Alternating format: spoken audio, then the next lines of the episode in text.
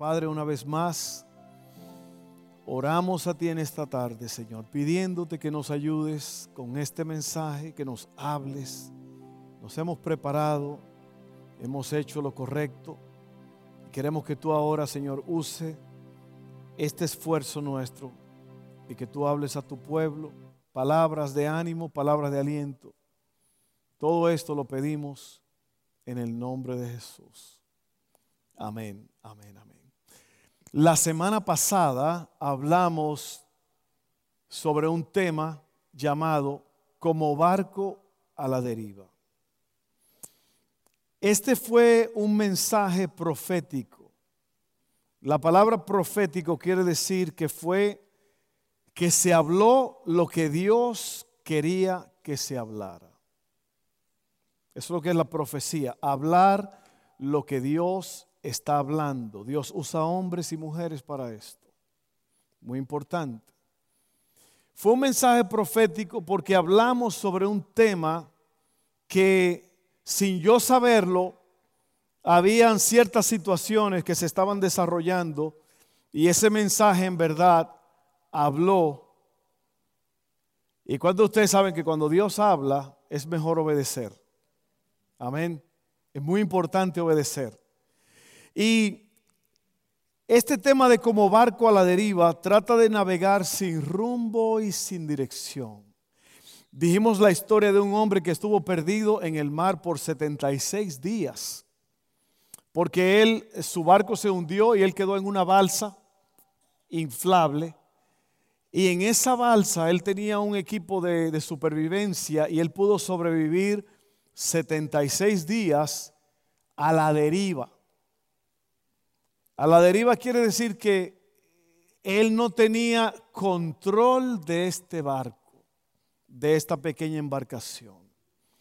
¿Y qué nos habla esto a nosotros como creyentes, como cristianos? Es que nosotros no podemos navegar a la deriva. Navegar a la, deriva significa vivir sin propósito.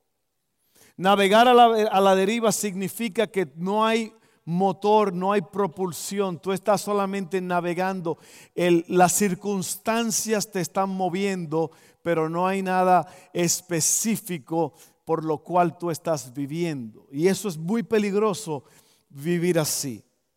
Entonces, eh, el tema de hoy trata sobre lo opuesto, que es cómo navegar con rumbo y dirección. El tema se llama con rumbo y destino con rumbo y destino. Y en los versos que vamos a leer se encuentran dos tipos de mentalidades y se lo voy a decir en un minuto.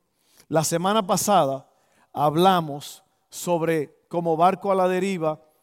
Dimos el ejemplo de un hombre llamado Nehemías que Dios lo usó para restaurar las murallas de Jerusalén. Los muros estaban dañados y el enemigo podía entrar y hacer lo que quisiera cuando quisiera. Pero Dios usa a este hombre para levantar estas murallas y proteger a su pueblo. Pero sucede algo que él sale por un tiempo, él tiene que salir del país y mientras él sale ocurren ciertas cosas que la gente hizo en la ausencia de Nehemías. Y algunas de esas cosas, las dijimos, fueron cuatro cosas que hicieron, fueron negligentes con las finanzas. Eh, otra cosa que sucedió en, este, en esta historia fue que las personas que estaban sirviendo a Dios le dieron lugar a amistades extrañas o amistades que les influenciaron de mala forma. Y yo le voy a decir a ustedes, óigame bien, yo prediqué un mensaje, y es un mensaje que se predica todo el tiempo y, es una de nuestras clases de membresía, que dice, cuida tu casa. Cuida tu casa trata de que aún dentro de las personas, dentro de la iglesia, puede haber personas que te hagan perder el rumbo. ¿Sabe que en una iglesia no puede haber grupitos que se juntan a hablar mal, a ver cosas de la iglesia, a criticar. Le voy a decir por qué. Porque cuando una persona en una compañía, por ejemplo, si usted tiene un problema, una situación difícil, ¿qué usted hace? Usted va y habla con quién? Con su jefe, ¿sí o no? Y usted le dice, mire, aquí hay ciertas cosas que yo no veo bien, ¿qué le parece? Oriénteme, estoy confundido. Si una persona de la iglesia, y digo esto porque esto es profético, Dios quiere proteger a su iglesia. Dios quiere protegerlo a usted como creyente. Lo último que Dios quiere que a usted le pase es que dentro de la iglesia usted pierda el rumbo. Porque dentro de la iglesia hay personas, oiga bien lo que le voy a decir, que muchas veces se creen mucho más espirituales que otros. Y esas personas en vez de hablar con el pastor y decirle, pastor, vemos algo y se juntan ellos y empiezan a crear rumores y a hablar de cosas internas que ellos ven, defectos. ¿Y sabe lo que pasa a eso? La Biblia le llama a eso causantes de división. Todo lo que se está moviendo en lo oscuro y el pastor no lo sabe es división. Y la Biblia dice que los causantes de división tienen, se les orienta una vez y si no oyen, se despiden. ¿Sí o no? Usted sabe que las compañías son así, las escuelas son así. Cualquier cosa que usted traiga que esté moviéndose en lo oscuro, eh, que se está hablando, que aquello. Y yo hablé ese mensaje, oiga bien, la semana pasada, y usted tiene que cuidarse, oiga bien lo que le voy a decir, porque dentro de la iglesia puede haber alguien que te robe la bendición de Dios. Ah, yo pensaba que la iglesia era pura gente buena, gente, no, no, no. En la iglesia puede haber de todo. Y usted tiene que protegerse. ¿Y sabe lo que pasó con esta gente, los amigos de, que ellos involucraron? Estos amigos les hicieron perder el enfoque de Dios y los hicieron profanar el templo de Dios. ¿Usted sabe lo que es profanar? Faltarle el respeto a las cosas de Dios. Y eso quiere decir que usted puede tener ciertas eh, prácticas en su vida, eh, lo que llamamos los sacramentos de la iglesia, su relación íntima con Dios, la oración, la alabanza, eh, su servicio a Dios, todo eso puede ser afectado por una persona que viene a tu vida y empieza a poner oposición en ti, te pone en contra de los líderes, en contra de la iglesia, en contra del pastor, y se arma un desastre. Y voy a decir algo más antes de entrar en el mensaje. ¿Usted sabe por qué la gente se comporta mal muchas veces aún dentro de la iglesia? Porque no conocen a Dios y no conocen el carácter de Dios. Si la gente en verdad conocieran a Dios y conocieran el carácter de Dios, tuvieran mucho cuidado con lo que dicen y con lo que hacen. ¿Por qué? Porque Dios es un Dios de orden. Dios es un Dios de orden y Dios es un Dios celoso.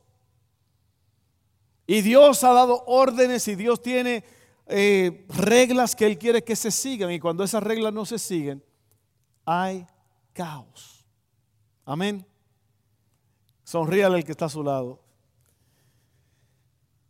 Ahora, mire esto. Yo estaba hablando de que en, estas palabras que vamos a leer ahora en el libro de Filipenses, hay dos tipos de mentalidades. ¿Qué es una mentalidad? Tu forma de pensar. Aquí hay dos formas de pensar que yo puedo identificar y una de ellas es Pablo hablando, Pablo, el apóstol Pablo está hablando de, de ciertas cosas que él quiere que la gente sepan de, de cómo vivir la vida al máximo. Y lo que él hace es que él, él menciona los dos tipos de mentalidades que van a regir tu vida. Todas las personas que están al, al, sonido de mi voz ahora mismo están viviendo en una de estas dos personalidades, perdón, de estas dos mentalidades. Una de ellas es la mentalidad del reino. La mentalidad del reino quiere decir que usted está alineado con las cosas que Dios está hablando, con las cosas que Dios está diciendo y y usted está al tanto de lo que Dios es, quién Dios es y cómo Dios trabaja. Usted tiene una mentalidad de reino. La otra mentalidad es una mentalidad terrenal, que quiere decir que una persona está viviendo su vida como que todo lo que existe es esta vida en la tierra. Y yo tengo noticias para ustedes. La vida de esta en esta tierra es una prueba. Tú has puesto, tú has sido puesto en esta tierra con un lapso de tiempo para probarte y para que tú en esa prueba se va a determinar cómo tú vas a vivir la eternidad y qué tú vas a tener en la eternidad. La Biblia habla de coronas, la Biblia habla de recompensas y de premios.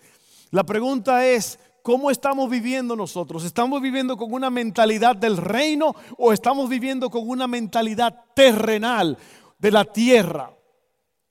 Que esto es todo lo que hay. Oiga bien, esto es muy importante. Filipenses 3 12 al 21, abra sus ojos y abra sus oídos. El apóstol Pablo dice así, no quiero decir que ya haya logrado estas cosas ni que ya haya alcanzado la perfección, pero sigo adelante a fin de hacer mía esa perfección para la cual Cristo Jesús primeramente me hizo suyo. Él está hablando de la carrera del cristiano, de la vida en Cristo. Dice así, no, amados hermanos, no lo he logrado, pero me concentro únicamente en esto. Olvido el pasado y fijo la mirada en lo que tengo por delante. Y así avanzo hasta llegar al final de la carrera para recibir el premio celestial al cual Dios nos llama por medio de Cristo Jesús.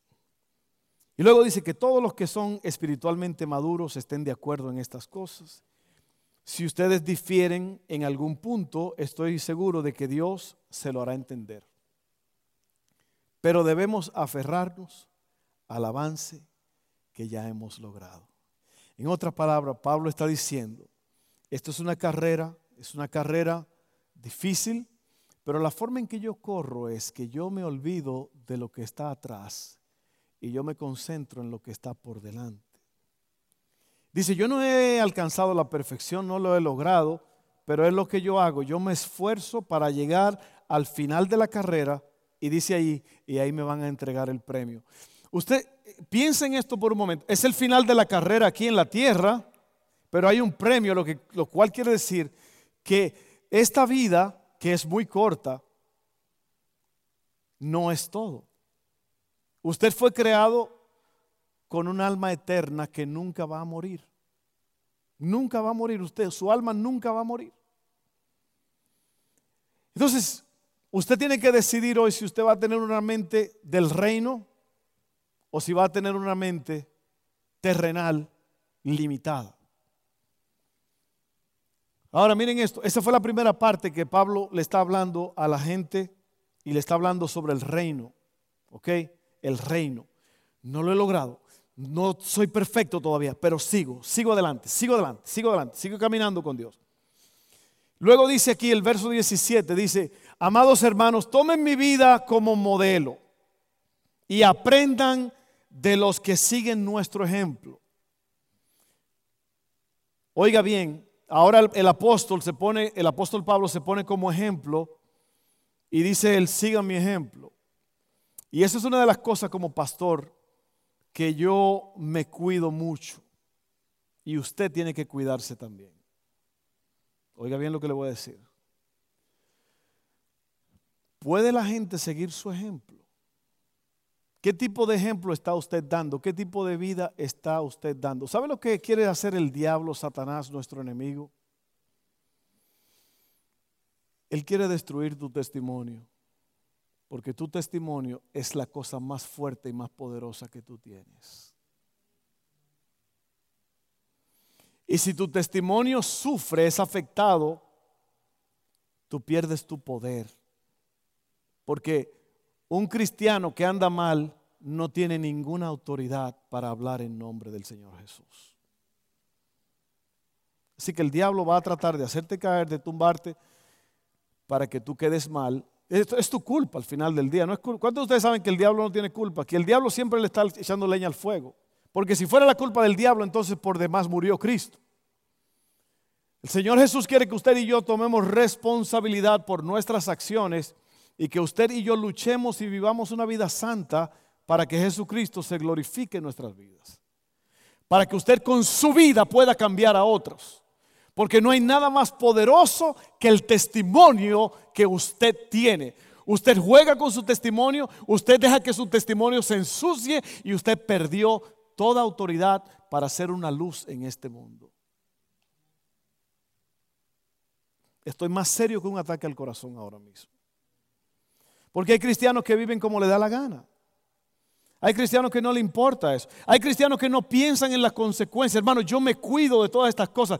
Dice la Biblia, absténganse de toda apariencia de mal. Hay cosas que no son malas, pero parecen malas y usted tiene que evitarlas. No, que yo no estaba haciendo nada malo, pero aparenta mal. Se ve mal. Amén. Los estoy cuidando, los estoy amando, los estoy protegiendo, hermanos. Lo peor que usted puede hacer es tirar su testimonio por el suelo. Dice la Biblia que eso se llama pisotear la sangre de Cristo.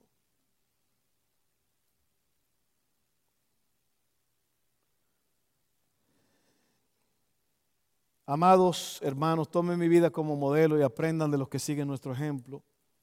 Y aquí entra ahora a los que tienen la mentalidad terrenal. Ahorita estaba hablando de la mentalidad del reino. Ahora está hablando de los que tienen mentalidad terrenal. Oiga bien, pues ya les dije varias veces y ahora se lo repito de nuevo con lágrimas en los ojos. Hay muchos cuya conducta demuestra que son verdaderos enemigos de la cruz de Cristo. Él no está hablando de gente mundana, él está hablando de creyentes, creyentes. Dice aquí, van camino a la destrucción. Su Dios es su propio apetito. Se jactan de cosas vergonzosas y solo piensan en esta vida terrenal. Mira el que está a tu lado y dile, ah, sí era verdad. Lo que el pastor estaba diciendo era verdad, sí. Eso fue una excusa para tomar agua. Van camino a la destrucción. Su Dios es su propio apetito. Se jactan de cosas vergonzosas y solo piensan en esta vida terrenal. Le voy a explicar por qué él dice que son enemigos de la cruz de Cristo. ¿Qué significa la cruz de Cristo? Entrega, sacrificio, compromiso. Y ellos no quieren nada de eso. ¿Se da cuenta? Dice, son enemigos de la cruz de Cristo, no quieren nada con la cruz de Cristo.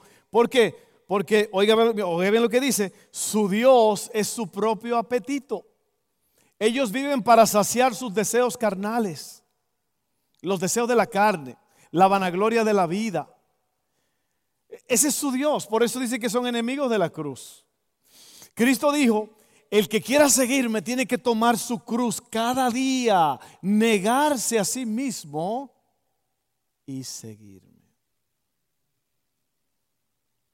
¿Sí o no? Luego dice, en cambio, nosotros somos ciudadanos del cielo, mentalidad de reino. Oiga bien, somos ciudadanos del cielo donde vive el Señor Jesucristo y esperamos con mucho anhelo que Él regrese como nuestro Salvador. Él tomará nuestro débil cuerpo mortal y lo transformará en un cuerpo glorioso, igual al de Él. Lo hará valiéndose del mismo poder con el que pondrá todas las cosas, bajo su dominio. Entonces usted ve, la mentalidad terrenal es el que vive para sus propios deleites, apetitos, su carne, sus arranques sexuales, sus orgías, su entrega a las pasiones desordenadas, adulterio, eh, idolatría, fornicación, brujería, hechicería, celos, pleitos, discordias. Todas esas cosas son las que rigen la vida de una persona que no tiene una mentalidad del reino. Ahora aquí dice que los que tienen la, mentalidad del reino saben que tienen una ciudadanía celestial y que Cristo viene pronto. Eh, están a la expectativa de Cristo. Ellos saben que Cristo puede en cualquier momento raptar, llevarse a su iglesia. La venida de Cristo va a ser cuando nadie lo está esperando, hermanos. Y ya todas las profecías se han cumplido. Cristo puede venir en cualquier momento. La Biblia dice que se tocará la trompeta y lo que hemos, los que estamos vivos, seremos arrebatados para vernos con el Señor en las nubes. Los muertos en Cristo resucitarán primero. La venida de Cristo es eminente, en cualquier momento puede suceder. ¿Cómo vamos nosotros a estar perdiendo el tiempo viviendo para los apetitos de la carne?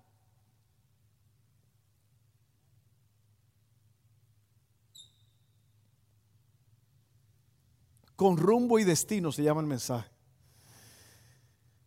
Tres cosas que harán posible que tú llegues a la meta.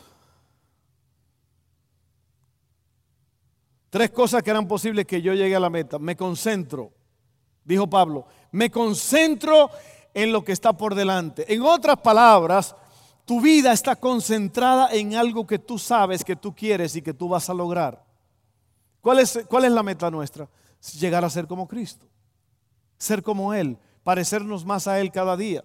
Entonces yo me concentro en eso. Esa es mi obsesión. Ese es mi todo. Yo quiero ser como Cristo. Yo me concentro en eso. Cuando yo me levanto es para ser como Cristo. Cuando yo voy al trabajo es para vivir para Cristo, para trabajar para Cristo. Cuando, cuando le hablo a alguien es para darle a conocer la grandiosa revelación de Jesucristo. Todo lo que yo hago es para glorificar a Cristo. Me concentro, me concentro en Cristo. La próxima cosa que te va a hacer llegar a la meta es olvidar el pasado y mirar a lo que está delante. Usted no puede vivir recordando el pasado ni lamentando el pasado. El pasado ya pasó. Y número tres, yo avanzo hasta llegar.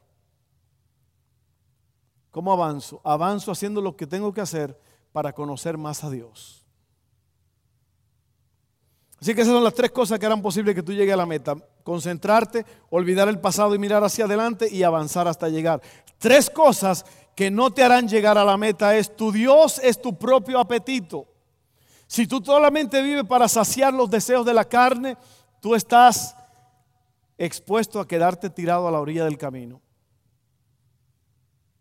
Te jactas de cosas vergonzosas Usted sabe lo que es jactarse de cosas vergonzosas cuando usted celebra las cosas que Cristo no celebra. Cuando usted celebra, cuando usted dice, oiga bien lo que es esto, a lo bueno decirle malo y a lo malo decirle bueno. Cuando usted no etiqueta lo malo y dice eso es malo, usted se está jactando de las cosas vergonzosas. ¿Le estoy hablando a alguien hoy o no?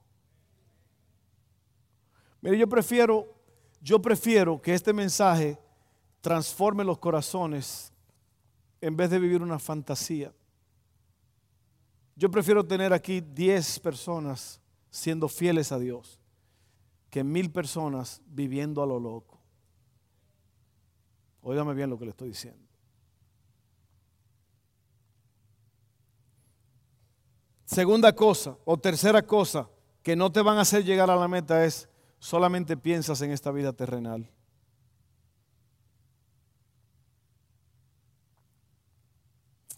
En otras palabras, todo lo que tú haces, tus relaciones, tus metas, todo lo que tú quieres hacer en esta vida, tiene que estar conectado a los principios del reino. Amén. Y ya vamos a terminar aquí cerrando. Falta la mitad del mensaje, pero vamos a empezar a cerrarlo.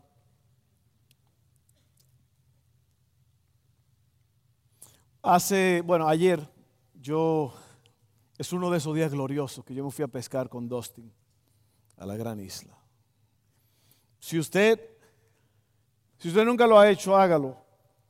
Hágalo. Si usted, si usted no sabe lo que se siente tener un, un pez de 25, 30, 40 libras en la línea y después hacerse unos taquitos con ese mismo pez, usted no sabe lo que es la vida. ¿Ok? Y nosotros planeamos ayer, nos levantamos temprano, nos fuimos, eh, hicimos todos los arreglos que había que hacer, nos fuimos, tenemos un kayak, un kayak es como una canoa con dos asientos para pescar, tiene lugar para poner las varas. Esa, ese kayak vale un montón de dinero, pero yo lo cambié por un trabajito que le hice a alguien y él me dijo, yo te doy el kayak si tú quieres.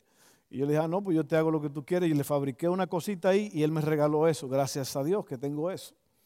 Es una delicia esa cosa porque usted está, usted se mete por lugares donde la gente no puede entrar, donde los peces están de más. ¿Ok? Pero nosotros estábamos allí gozando, hablando, riéndonos, pescando en medio de la naturaleza. Y hay algo que Dustin hace porque él es el, él es el capitán del barco. No somos dos, pero él es el capitán. Él tiene un ancla que él lo saca, lo desarma y lo tira. Cuando él tira ese ancla, el barco no se mueve, porque se aferra y se entierra en, el, abajo y ya el barco no se mueve. A veces yo empiezo a remar para ir, oh, tranquilo, que tengo que subir el ancla.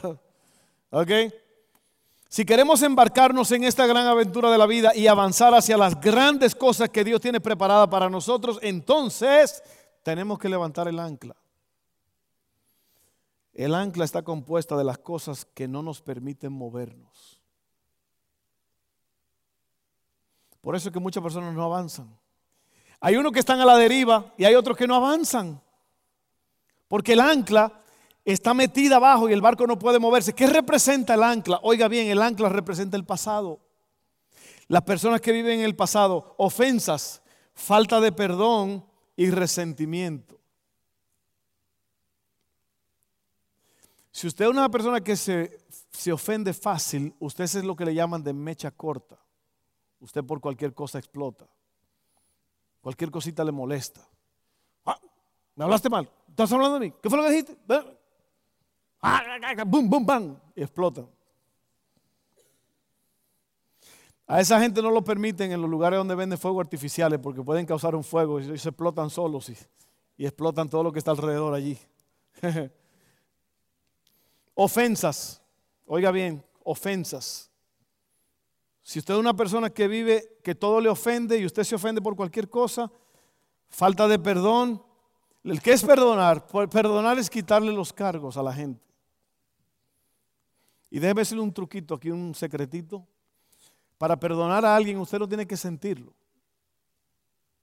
Usted no puede decir, cuando yo sienta, yo voy a perdonar a ese desgraciado que me hizo la vida imposible. Usted no, no, no, no, usted nunca va a sentir perdonar a nadie.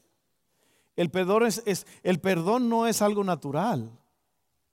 El perdón es algo que es un costo, es un sacrificio. te duele hacerlo. Pero si usted no perdona, yo siempre he dicho que el perdonar es soltar a un preso. Y ese preso eras tú. Oiga bien, ¿y el resentimiento qué es? Volver a sentir, resentimiento, resentir, volver a sentir. Hay personas que se la pasan resintiendo. Ay, lo que me pasó. Ay, lo que me hicieron. ¿Por qué me lo hicieron? Si yo no hubiera estado en ese lugar a esa hora, no me hubiera pasado eso. ¿Y por qué me pasó? ¿Y por qué lo hice? ¿Y por qué? Una vez fui yo a ver un muchacho que tuvo un accidente en un carro. Eh, se destruyó el carro y él tenía una aberturota aquí en la cabeza. Y yo veía esa abertura y él nada más decía, ¿por qué me metí en esa curva? Todo lo que decía. ¿Y por qué? ¿Y por qué? ¿Por qué pasó eso? Como que no podía salir de ahí. Y así hay personas que viven resintiendo. Le voy a dar un secreto de la vida. No se ofenda, perdone y no resienta. Amén. Usted se va a dar cuenta que al final del día usted es el que sale ganando. El pasado es el ancla. Otra parte del ancla es el temor. En la vida hay que ser osados y tomar riesgos. El temor no es tu mejor acompañante para salir adelante. Personas que le tienen miedo a todo, le tienen miedo a los riesgos. A lo mejor Dios te puso en tu corazón empezar un negocito y tú tienes miedo. Miedo, miedo, no es que miedo, tengo miedo, no quiero viajar, tengo miedo, se va a caer el avión, tengo miedo, me va a matar un terrorista, tengo miedo, miedo, miedo, miedo, miedo, hasta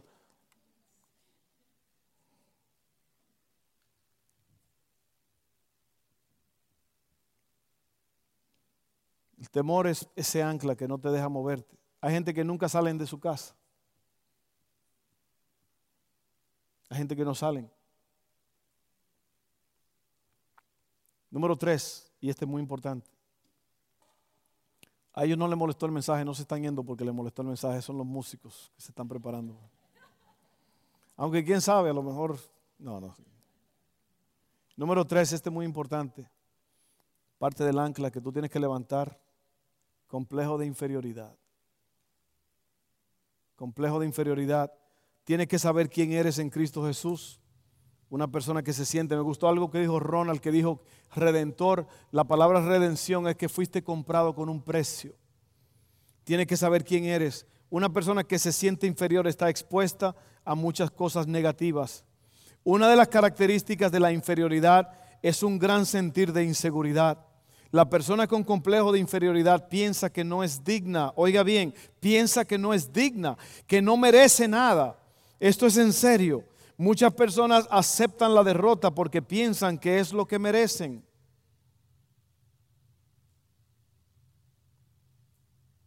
Yo tengo un hombre así abusivo, un hombre que me golpea, un hombre que me maltrata, es lo que yo merezco. Eso se llama inferioridad, óigame bien, o puede ser lo opuesto. Hay mujeres que golpean a los hombres, si usted no lo sabía. ¿Usted no lo sabía? Vea las novelas para que usted no se crea. Oiga bien, la inferioridad tiene mucho que ver con la forma en que uno es criado.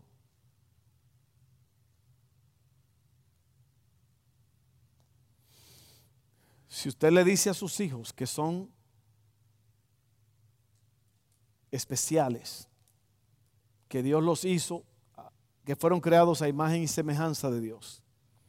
Si usted los abraza, si usted los besa, oiga, las características, perdón, las estadísticas no mienten. Los hombres y mujeres que triunfan, todo se le ha trazado que en su casa los amaban, los besaban, los abrazaban. Eso dice algo a los hijos. Y personas que tienen un sentido de inferioridad es porque en su casa nunca reconocieron que eran importantes. Y es la historia de las mujeres que van de hombre en hombre, de relación en relación, hombres que van de mujer en mujer, de relación en relación, matrimonios, todo. Es porque no pueden encontrar a la persona que en verdad los ame y los acepte por quienes son. Una muchacha una jovencita que desde niña no se le dice que ella es hermosa, que ella es importante, que ella es aceptada, va a ser aceptada por cualquier loco de la calle. Eso, todo eso está probado. Así que padres, es tu responsabilidad amar a tus hijos, decirle que son importantes, reconocerlos cuando hacen lo bueno, recompensarlos cuando hacen lo bueno, y también cuando hacen lo malo, también hacerles entender que es malo. La inferioridad comienza en la casa cuando están chiquitos. Y ya por último, y el pueblo de Dios dice, gloria a Dios, falta de fe. Es parte del ancla. Mire, esos son los cuatro componentes del ancla. El pasado, el temor, el complejo de inferioridad y la falta de fe. Hebreos 11.1 dice, la fe es la confianza de que en verdad sucederá lo que esperamos. Es lo que nos da la certeza de las cosas que no podemos ver. Después de subir el ancla y ponerla a un lado, instálate y acomódate y prepárate para vivir al máximo. Vamos a estar en pie, con rumbo y destino. ¿Se dio cuenta lo que dijo Pablo? Olvido lo que está detrás y me concentro en lo que está delante. El premio de Dios, el supremo llamamiento. Hay personas aquí en esta tarde que tienen que levantar el ancla porque usted está estancado. Usted está estancado por el pasado? ¿Usted está estancado por el temor? Usted está estancado por un complejo de inferioridad. Y usted está estancado porque usted le falta fe.